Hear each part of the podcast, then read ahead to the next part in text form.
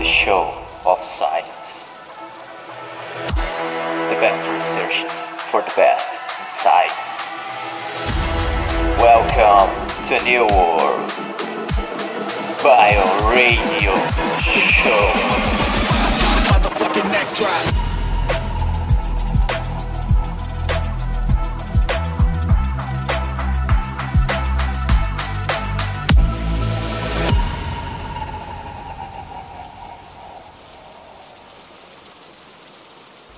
Yes, yes. Today we are honored to speak with him, who is the author of several world renowned books on science. He currently works at the University of Geneva with biology and with scientific education for science teachers. He also editor of a series of books by Cambridge called Understanding Life, as well as co-editor of contributions from biology, education, research of Springer that I particularly find brilliant. I'm talking about Costas Kampourakis. Thank you for being with us. Be very welcome. And I already wanted to start by asking you to tell us a little about your your story. How did you get to biology, science, and uh, philosophy? Thank you for this invitation to have this discussion.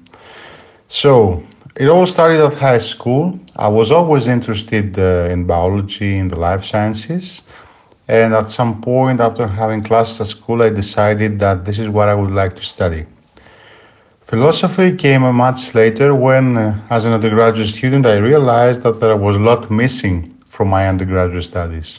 A lot of content, but not much food for thought about the broader issues. How do you define this relationship between biology, science, and uh, philosophy? How important is the connection between these areas for people in general and for the world? In the new book that I co-edited with Tobias Uller, uh, Philosophy of Science for Biologists, we begin with an anecdote. Some people say that uh, Feynman had said that uh, philosophy is as useful to scientists as ornithology is to birds.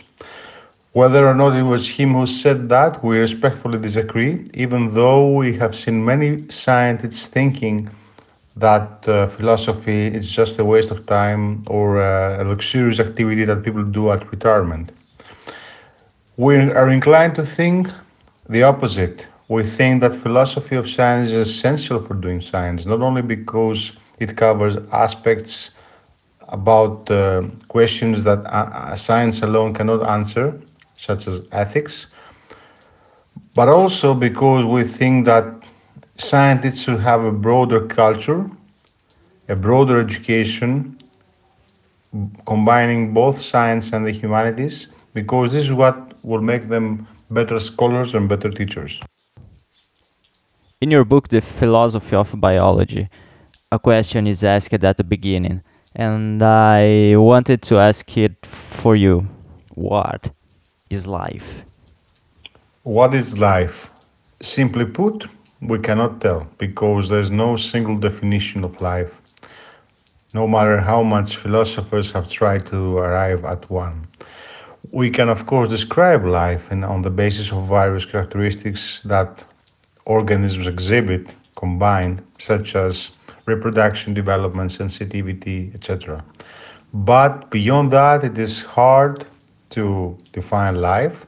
And as Carol Cleland and her colleague write in the chapter, uh, we only have one conception of life, the one based on DNA and cells that we know here, but it's possible that other forms exist. You are launching a new book.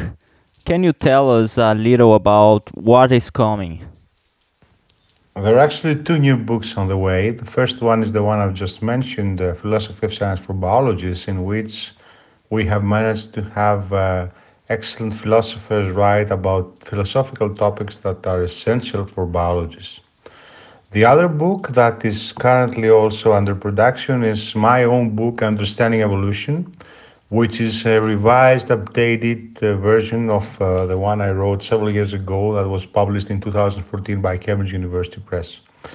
The new book, however, is concise, shorter, updated, and uh, provides an overview of conceptual issues that are crucial for people in order to understand evolution, beginning with how evolution is represented in the polls, about acceptance, about its acceptance, then turning to religious resistance and conceptual ob- obstacles to understanding evolution. Moving on to Darwin, showing that his shift was not one from um, theism to atheism, but uh, from uh, a harmonious view of nature to one dominated by natural selection. Continuing with concepts, and finally discussing scientism and the limits of science. Thinking about school, we have contact with several theories since the origin of the universe, of the planet Earth, of life. In short, these are things that are sometimes difficult to understand. Uh, in your opinion, what is the starting point for a teacher to begin to understand and be able to pass on this type of theoretical content? Questions about the origins of the universe and the origins of life are hard to address and difficult to answer. The problem is that uh, we cannot answer all questions, and so any teacher, what they can do is just present the evidence about what we know and the tentative answers that science has given uh, to these questions. We have evidence that life could have emerged abiogenetically. We have evidence about what happened in the beginnings. But of course, uh, one can take the questions further and further and further back and uh, arrive at points where we cannot find answers scientifically. This does not mean that we will never get them, it is just where we are now. We are witnessing something in science that has never see, been seen before.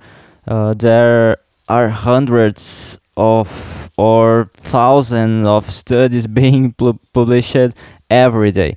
The specific case of this pandemic has revealed this a lot. My question is how to turn all that content into information that is really applicable to life. The truth is that there are so many scientific studies published every day that it is hard, if not impossible, even for experts to keep up with the new findings.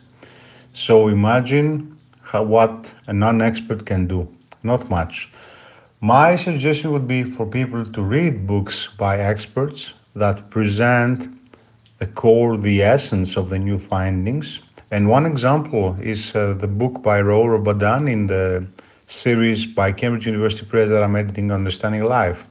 Raul wrote an excellent book uh, during the lockdown in New York about the coronavirus, where he presented all the essential information about the virus, its relation to the ones that caused the MERS and the SARS outbreaks. So the issue here is that uh, if we cannot keep up with all the details, we can read books. And this is the aim of the series, as I mentioned. Short, concise book that will provide an overview of topics. What is the role of the school in today's human society, in your opinion? I consider the role of schools as the most important one in order to prepare future citizens. And actually, this is why I was a school teacher for 12 years, and this is why I'm still involved in teacher education. However, schools are not flexible because decision makers and curriculum developers are not flexible. There are elements missing in many countries, such as uh, an, uh, efficient training of teachers so that they're able to make their own decisions and uh, design their own materials. Also, what is usually missing is the liberty to use the materials they think are important. I think that uh, schools need to move from information transferring and uh, rote learning in today's world where information is everywhere to making students able to assess, evaluate this information. I think this is the critical element.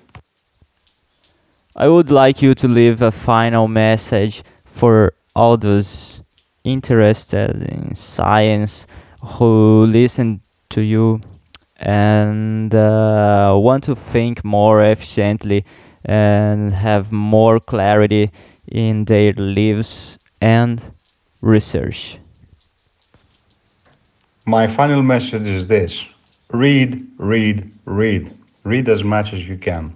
There are numerous books out there, many of them at affordable prices. I think that what one should do is to try to be informed and knowledgeable. Of course, one cannot become an expert, but the more one reads, the more able one will be to understand what is going on and then to critically assess and evaluate information.